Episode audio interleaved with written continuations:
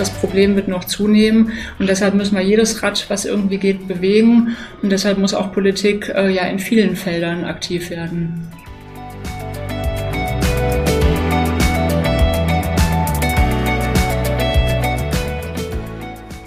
Hallo und herzlich willkommen zu einer neuen Ausgabe von Wirtschaft im Westen, dem Podcast von Unternehmer NRW. Mein Name ist Hubertus Engemann und ich leite die Kommunikation von Unternehmer NRW. In unserer heutigen Folge unserer Reihe wollen wir uns mit einem Thema beschäftigen, das den Unternehmen im Land so richtig mächtig unter den Nageln brennt, nämlich die Fachkräftesicherung. Egal, wo man hinschaut, der Mangel an Fachkräften ist in allen Bereichen unseres Landes sichtbar. Das gilt für die Industrie, das gilt für den Handel und auch für den Dienstleistungsbereich. Aufträge können nicht angenommen werden, Projekte müssen verschoben werden, Öffnungszeiten werden eingeschränkt. Und das alles, obwohl wir in Deutschland immer noch 2,5 Millionen Arbeitslose haben. Über dieses Thema möchte ich heute mit meinem heutigen Gast sprechen. Es ist Tanja Nackmeier. Sie ist stellvertretende Hauptgeschäftsführerin bei Unternehmer NRW und zudem ausgewiesene Expertin in der Arbeitsmarkt- und Bildungspolitik. Hallo Tanja. Hallo Hubertus, freue mich da zu sein. Tanja, vielleicht beginnen wir mal mit einem vermeintlichen Paradox. Ich sagte es bereits, wir haben noch nach wie vor rund 2,5 Millionen Arbeitslose in Deutschland und gleichzeitig konnten in den Unternehmen noch nie so viele Stellen nicht besetzt werden. Man spricht von einer Fachkräftelücke von rund 630.000. Was ist da eigentlich los? Ja, auf den ersten Blick ist das tatsächlich ja paradox. Was mir wichtig ist, ähm, wir dürfen das eine nicht gegen das andere ausspielen. Also es gibt eine Fachkräftelücke, weil eben auch ähm, ja, Arbeitslose manchmal da sind, wo nicht unbedingt die offene Stelle ist. Also regionales Mismatch, wie wir so schön sagen, oder nicht schön. Und ähm, es gibt auch ein ja, Qualifikationsmismatch, dass ein Arbeitsloser entweder gar keine Qualifikation mitbringt oder eben nicht die, die gerade gesucht wird. Und dann findet man eben nicht zusammen. Also wenn wir da nochmal ein bisschen drauf gucken, also Mismatch oder diese ungleiche Verteilung von Angebot und Nachfrage, Mobilität hattest du angesprochen, Qualifizierung hattest du auch angesprochen. Wenn das denn so ist, was kann man denn dagegen tun? Weil welche Stellschrauben gibt's da? Man kann viel tun. Wichtig ist mir ganz grundsätzlich zunächst mal zu sagen, wir dürfen das nicht gegeneinander ausspielen. Wir haben Arbeitslosigkeit, das ist so. Da müssen wir auch noch mehr tun, um die zu reduzieren oder zu vermeiden. Wir haben aber eben auch ähm, ja, Fachkräfte Mangel, offene Stellen. Und da können wir einiges tun, um das äh, auch zusammenzubringen, um beides zu lösen, nämlich zum Beispiel Qualifizierung, indem wir die Arbeitslosen so qualifizieren, dass sie auf offene Stellen passen oder die Arbeitslosen bei Mobilität unterstützen, sprich ähm, ja, zum Arbeitsplatz zu kommen, täglich besser oder eben auch bei einem Umzug zum Beispiel. Wenn wir jetzt mal etwas, etwas tiefer reinschauen, wie wirkt sich denn der Fachkräftemangel heute schon aus? Denn auch die Wirtschaftslage, die wir im Moment haben, stimmt insgesamt ja auch nicht so optimistisch. Was drückt die Unternehmen denn da so ganz besonders? Ja, die Unternehmen drückt, was du ja auch am Anfang schon angesprochen hast, dass sie einen Auftrag nicht annehmen können, ihre Dienstleistungen einschränken müssen, Öffnungszeiten reduzieren, weil eben ihnen eben die Leute fehlen, die genau das äh, tun, äh, was der Betrieb äh, tut. Und das sind ja Konsequenzen, die wir, glaube ich, alle auch äh, regelmäßig äh, in unserem alltäglichen Leben spüren. Sprich, wenn man einen Handwerker sucht oder essen geht und dann eben feststellt, äh, ja, Restaurant hat heute ähm, zu. Also es ist sehr greifbar geworden und das finde ich ist auch wichtig. Ähm, vor ein paar Jahren hatte man manchmal noch so den Eindruck, Fachkräftemangel, das wird so ein bisschen so als das Luxusproblem des Arbeitsmarktes angesehen. Klar, Arbeitslosigkeit war immer sehr stark im Fokus und ist natürlich auch ein Problem, das man angehen muss. Aber so Fachkräftemangel, ja, hm, das ist eben nicht ganz so schlimm, aber das sieht man eben jetzt ganz konkret, ähm, dass es Konsequenzen hat für unseren Wohlstand, für unsere Innovation Innovationsfähigkeit und vieles andere. Jetzt ähm, haben, wir, haben wir den Zustand äh, gut, glaube ich, äh, beschrieben. Ähm, aber jetzt muss man ja irgendwie versuchen, dem Problem Herr zu werden. Und da gibt es sicherlich auch einige Stellschrauben, an denen gedreht werden kann. Da ist zuvor das auch die Politik äh, gefordert. Welche Rahmenbedingungen müssen denn gesetzt werden, damit diese Entwicklung mal mindestens gestoppt werden kann? Ja, wichtig ist, das Thema ganzheitlich in den Blick zu nehmen, also mit einer umfassenden Strategie, weil es gibt natürlich viele Räder, die bewegt werden müssen. Es hilft nichts, wenn wir jetzt ein Rad oder ein Rädchen bewegen. Es müssen viele ineinander greifen, weil das Problem auch so groß ist.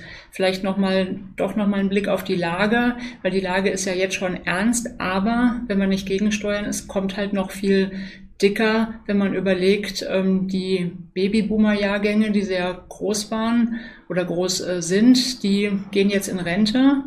Und klar, es rücken Jahrgänge nach, aber die sind viel, viel kleiner, zum Teil nur halb so groß. Also fehlt uns ein halber Jahrgang äh, künftig. Also man sieht, das Problem wird noch zunehmen. Und deshalb müssen wir jedes Rad, was irgendwie geht, bewegen. Und deshalb muss auch Politik äh, ja in vielen Feldern aktiv werden. Über die einzelnen Felder können wir vielleicht gleich nochmal sprechen. Wir haben jetzt auf die Politik geguckt, gucken wir mal auf die Wirtschaft, auf die Unternehmen.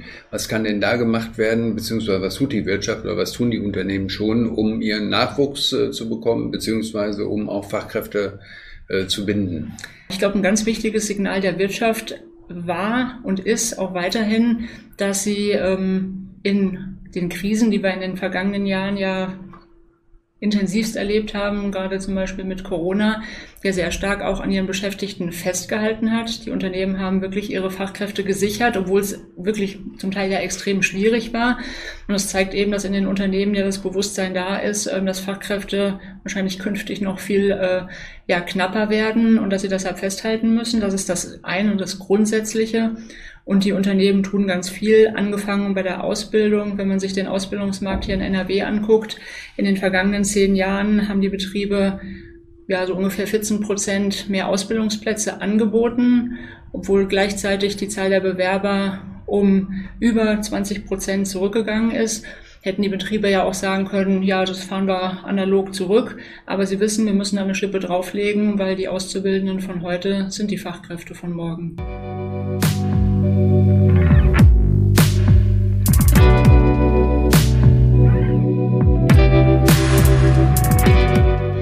Sie tut sehr viel, auch in vielen anderen ähm, Feldern. Zum Beispiel das äh, wichtige Themenfeld Vereinbarkeit von Familie und Beruf, zum Beispiel flexible Arbeitszeiten, mobiles Arbeiten und auch sogar ein eigenes ähm, Betreuungsangebot, also sprich äh, Betriebskindergärten. Und ähm, Wirtschaft und die Unternehmen nehmen natürlich auch verschiedene Zielgruppen in den Blick, die auch zur Fachkräftesicherung ähm, beitragen sei es ähm, Personen mit einer Behinderung, geringqualifizierte und andere, die fit gemacht werden, die integriert werden in die Betriebe. Das ist ähm, ganz, ganz wichtig. Und äh, wie vielfältig das Engagement ist, sehen wir aktuell in unserer Kampagne NRW Wirtschaft sichert Fachkräfte. Da wird es einfach deutlich, wie bunt und vielfältig das Themenspektrum von den Betrieben umgesetzt wird. Ähm, das Thema Fachkräftemangel hat ja auch eine relevante sozialpolitische äh, Dimension. Du hast das gerade schon angesprochen, Stichwort Babyboomer. Äh, immer mehr Menschen gehen aus dem Arbeitsmarkt raus, äh, das wird zunehmen. Gleichzeitig kommen immer weniger neu rein. Also auch da tut sich eine Lücke auf und das wird natürlich auch Folge für die sozialen Sicherungssysteme haben. Was muss denn Politik machen, um da entgegenzusteuern? Also wir haben das Thema Rente mit 63, wir haben das Thema die Diskussion derweil über die Einführung einer Vier-Tage-Woche, eine Arbeitszeitverkürzung so war. Das sind ja alles Stellschrauben, die eher möglicherweise die Fachkräftelücke noch weiter verstärken. Ähm, brauchen wir hier auch erstens in der Politik eine andere Grundüberzeugung, ein anderes Grundempfinden für diese Situation und gegebenenfalls sogar auch einen Bewusstseinswandel? Auf jeden Fall. Das sind, wie du angesprochen hast, zwei Dimensionen. Zum einen ähm, ja, sind die sozialen Sicherungssysteme nicht mehr finanzierbar, wenn wir weniger Beschäftigte haben und mehr Leistungsempfänger, zum Beispiel eben in der in der Rente. Deshalb muss ähm, ja die Demografie viel stärker berücksichtigt werden. Strukturreformen brauchen wir und nicht immer nur drauflegen, auch was äh, Leistungen angeht. und äh, die Finanzierung äh, weiter ausweiten. Und natürlich äh, müssen, muss Politik die richtigen Weichen stellen, damit die sozialen Sicherungssysteme auch zur Fachkräftesicherung beitragen. Also wenn wir über ja, frühzeitigeren Rentenbeginn äh, sprechen oder Arbeitszeitreduzierung, dann ist das ja absolut kontraproduktiv. Wir müssen eigentlich darüber sprechen, wie wir länger und auch mehr arbeiten. Das wird äh, sicherlich die, die gesellschaftspolitische Debatte äh, in den nächsten Monaten und vielleicht auch Jahren noch, noch viel mehr prägen. Ähm, wenn wir nach vorne gucken, ist natürlich der, der Umbau ähm, der, unseres Landes auf dem Weg zur Klimaneutralität ein ganz äh, gewaltiges Thema, Stichwort Transformation. So, wenn wir die bewerkstelligen wollen, ähm, dann müssen Wärmepumpen installiert werden, dann muss die Digitalisierung in vielen Bereichen umgesetzt werden.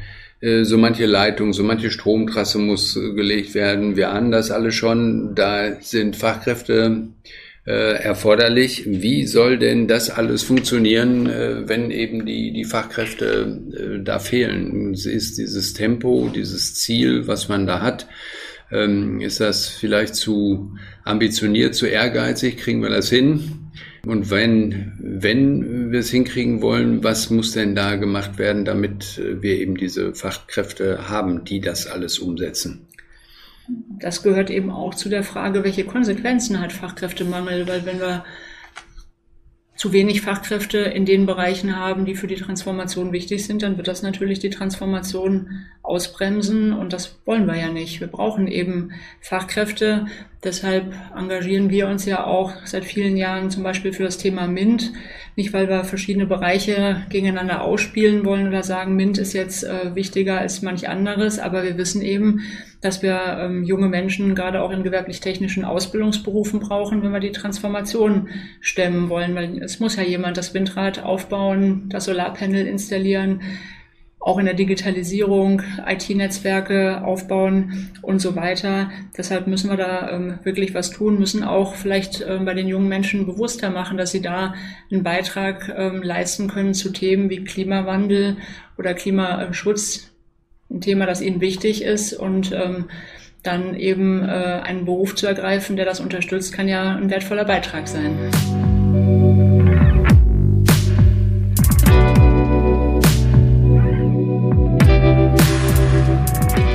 Stichwort junge Menschen passt sehr gut zur, zur nächsten Frage. Da kommt man ja auch relativ schnell auf äh, das Thema Berufsorientierung, äh, auf das Thema Schulen. So viele sagen, da kann man deutlich mehr machen, das muss besser werden. Ähm, so wer selber Kinder in, in einem Alter hat, die sich dann äh, Gedanken über ihre künftige Berufswahl machen, äh, die stellen fest, dass Schulen hier doch sehr unterschiedlich unterwegs sind. Es gibt viele, die sich da richtig stark engagieren und äh, ihren Schülerinnen und Schülern auch so manche Informationen an die Hand geben. Andere sind dann noch eher ein bisschen schwerfällig. Ähm, was kann denn da passieren? Oder um das mal anders zu fragen, wie kann denn der Übergang von Schule in den Beruf insgesamt verbessert werden? Wichtig ist genau das Thema Berufsorientierung, das du angesprochen hast. Das muss noch systematischer werden, glaube ich. Wir haben ja in Nordrhein-Westfalen mit der Initiative Kein Abschluss ohne Anschluss, KOA, eine gute Grundlage, die das schon mal auf ähm, ja, eine systematische ja, Basis gestellt hat. Da müssen wir aber noch besser werden. Das haben wir auch ähm, zum Beispiel ähm, mit vielen Partnern ja im Ausbildungskonsens NRW erkannt. Wir müssen zum Beispiel früher anfangen, auch mit Berufsorientierung. Da geht es jetzt nicht darum, dass dann äh, irgendwie Fünfklässler lernen müssen, wie ein Assessment Center funktioniert, aber die so ein bisschen reinschnuppern lassen in Tätigkeitsfelder in Berufe, damit sie sehen, äh, was heißt eigentlich ähm, ein bestimmter Beruf, was muss ich da vielleicht gut können, was sind da die Schwerpunkte. Das, glaube ich, ist wichtig, also ein bisschen früher anfangen. Und wir müssen den roten Faden, das Systematische an der Berufsorientierung noch äh, mehr stärken, dass man eben anfängt mit ähm, dem Erkennen, wo sind meine Stärken, wo sind meine Interessen, was heißt das dann eigentlich im Berufsleben, welche Berufsfelder könnten da interessant sein und dass man sich, sich dann so vorarbeitet zu konkreten ja, Berufswünschen, ähm, Bildungswegen, die man eben einschlagen möchte. Und der letzte Punkt noch, ähm, wir müssen, glaube ich, noch stärker an die Gymnasien und insgesamt an die äh, Sekundarstufe 2 gehen. Da ähm, gibt es auch viele gute Beispiele, was man da machen kann, aber ich glaube, das äh, ist noch ein Bereich, den wir intensivieren müssen, auch da aufzuzeigen, wie Berufswelt ähm, aussieht und zum Beispiel auch da die duale Ausbildung noch stärker platzieren. Das ist ein breites Feld. Noch eine letzte Frage, die in eine andere Richtung noch geht. Vor der Sommerpause hat die Bundesregierung ja das Fachkräfteeinwanderungsgesetz verabschiedet. Wird das denn dazu beitragen, die Fachkräftelücke mehr zu schließen? Und wir haben ja immer gesagt, wir werden das mit unseren, unserer eigenen Bevölkerung die schrumpft, nicht hinkriegen. Wir brauchen zwingend eine qualifizierte Zuwanderung. Also ist dieses Gesetz, was da verabredet wurde, ein guter Schritt oder ist das eher ein Tropfen auf den heißen Stein? Das ist ein guter Schritt, weil, wie du sagst, wir brauchen beides, dürfen da auch nicht das eine gegen das andere ausspielen. Also sowohl die inländischen Potenziale in den Blick nehmen, als auch ähm, qualifizierte Zuwanderung stärken. Das Wichtige bei dem Gesetz ist, es ist gut, viele gute Schritte, aber ähm, Gesetz machen löst das Problem noch nicht. Wir müssen vor allem im Vollzug noch viel besser werden. Das beginnt bei, den, äh, bei der Terminvergabe an den Botschaften im Ausland, um Visa zu bekommen. Auch hier bei den Ausländerbehörden, die Prozesse müssen viel ähm, ja, schlanker, schneller werden, damit auch die Menschen, die zu uns kommen sollen, auch das Gefühl haben, willkommen zu sein. Wir brauchen sie. Und das muss sich eben in, in vielerlei zeigen. Und da sind die rechtlichen Rahmenbedingungen das eine, die Umsetzung das andere. Da gilt es noch nachzulegen. Also es gibt viele Ansatzpunkte. Wenn ich das jetzt so zusammenfasse, so richtig pessimistisch müssen wir eigentlich auch nicht sein, weil wir wissen eigentlich, was zu tun ist und das Land weiß es auch. Ähm, jetzt, äh, wie in so vielen anderen Dingen, äh, die wir im Moment besprechen, in anderen Politikfeldern, es muss jetzt äh, an die Umsetzung gehen. Das war ein Gespräch mit Tanja Rackmeier, stellvertretende Hauptgeschäftsführerin von Unternehmer NRW zum Thema Fachkräftesicherung. Tanja, herzlichen Dank für deinen Besuch in unserem Studio. Vielen Dank, Hubertus.